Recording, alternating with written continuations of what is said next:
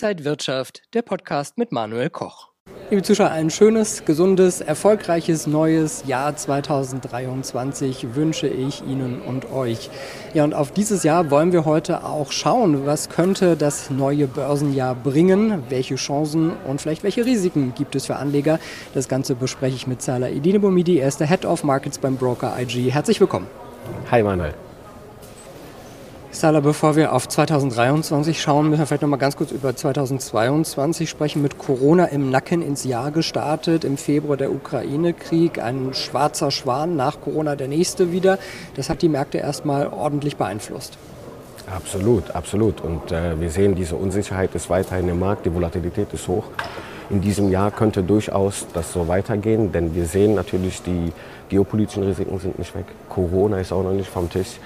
Ich bin kein Schwarzmaler, aber durchaus muss man das erstmal pessimistisch sehen. Die aktuelle Lage spricht für eine weiter hohe Volatilität. Und diese angespannte Lage hat ja auch die Rohstoffmärkte ordentlich befeuert. Manche Preise sind explodiert. Energiekrise ist das Stichwort. Wie könnte es da 2023 am Rohstoffmarkt weitergehen?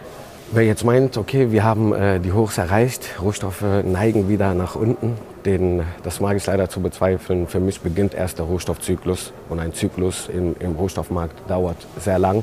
Wir haben äh, gute Konditionen oder Bedingungen leider dafür, dass Rohstoffe weiter anziehen können. Wir sehen Ernteausfälle, Dürre, äh, also wegen, äh, Dürr, wegen Dürren und Klimawandel. Wir sehen aber auch Ernteausfälle leider wegen geopolitischen Krisen, wo man zum Beispiel nicht an den Weizen ran kann. Und das ist nur in Nahrungsmitteln. Wir sehen auch in die Energiekrise kann sich durchaus weiterhin verschärfen. Andere wichtige Industriemetalle sind auch nicht billig, ja. Und wir müssen uns davon verabschieden, dass Rohstoffe eine Dekade lang preiswert waren, relativ gesehen, und jetzt langsam anziehen. Und das ist auch für die Anleger ein wichtiger Punkt, den man mit beachten sollte. Ja, Im Kampf gegen Inflation und hohe Preise ist ja, sind auch die Notenbanken aktiv, die die Zinsen erhöhen. Wie weit könnte es da vielleicht 2023 gehen und ja, können wir schon mit einer Senkung vielleicht auch wieder rechnen im gleichen Jahr? Also von einer Senkung gehe ich absolut nicht aus. Da muss was passieren, was keiner so erwartet hat. Und es wird erstmal für mich überhaupt keinen Sinn machen. Die Inflation galoppiert und wir sehen noch keine äh, ja, kein Hoch praktisch. Ja. Die Prognosen auch von Zentralbanken sehen danach aus, dass wir unsere Ziele weiterhin bis 2024 sogar erstmal nicht erreichen.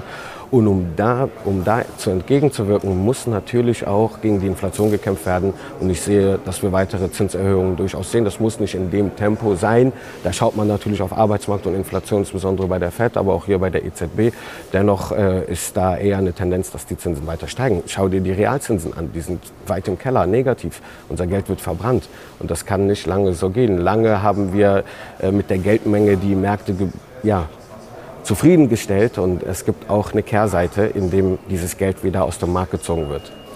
2022 haben wir dann auch die Parität äh, Euro-Dollar gesehen. Hast du Befürchtungen, dass der Euro oder auch beides Euro und Dollar, aber beide Währungen immer weiter verlieren könnten, abwerten könnten und dass vielleicht der Euro sogar in Gefahr ist? Den Euro sehe ich noch nicht in Gefahr. Da bleiben mir äh, das Zitat von Draghi immer noch im Kopf. Äh, whatever it takes, das wird die EZB auf jeden Fall immer beibehalten, alles zu tun, um den Euro äh, zu erhalten. Und da sind auch die ja, Mitgliedsländer daran interessiert, dass der Euro weiter stark bleibt. Wir haben Gegner wie jede Währung in der Welt. Ich sehe da aber keine Gefahren. Ich sehe durchaus, dass jetzt diese Zinsdifferenzen durchaus eine Rolle spielen, kurzfristig auch in diesem Jahr. Der Euro hatte sich ja letztes Jahr am Ende doch noch gut erholt von Unterparität auf 1,06, stolze Leistung. Das hat auch natürlich mit den geldpolitischen Maßnahmen zu tun. Und jetzt müssen wir sehen, wie das im weiteren Verlauf dann äh, ja, auf beiden Seiten des Atlantiks weitergeht. Verlierer 2022 waren unter anderem auch die Tech-Aktien. Haben die wieder Potenzial 2023 zu alten Stärken zu kommen? Ich bezweifle es. Da wird es eine Handvoll geben, die durchaus mittlerweile Mischkonzerne geworden sind, siehe Amazon oder Apple. Aber der Markt aufgrund der steigenden Zinsen und anderen Faktoren sehe ich da eher, dass eine Fortsetzung des Bärenmarktes weitergeht im Tech-Bereich. Ein Verlierer waren auch die Kryptomärkte, nicht zuletzt auch durch die Pleiten bei Plattformen wie FTX zum Beispiel. Der Bitcoin hat wahnsinnig stark nachgelassen. Gibt es da jetzt vielleicht wieder mehr Chancen oder eher mehr Risiken?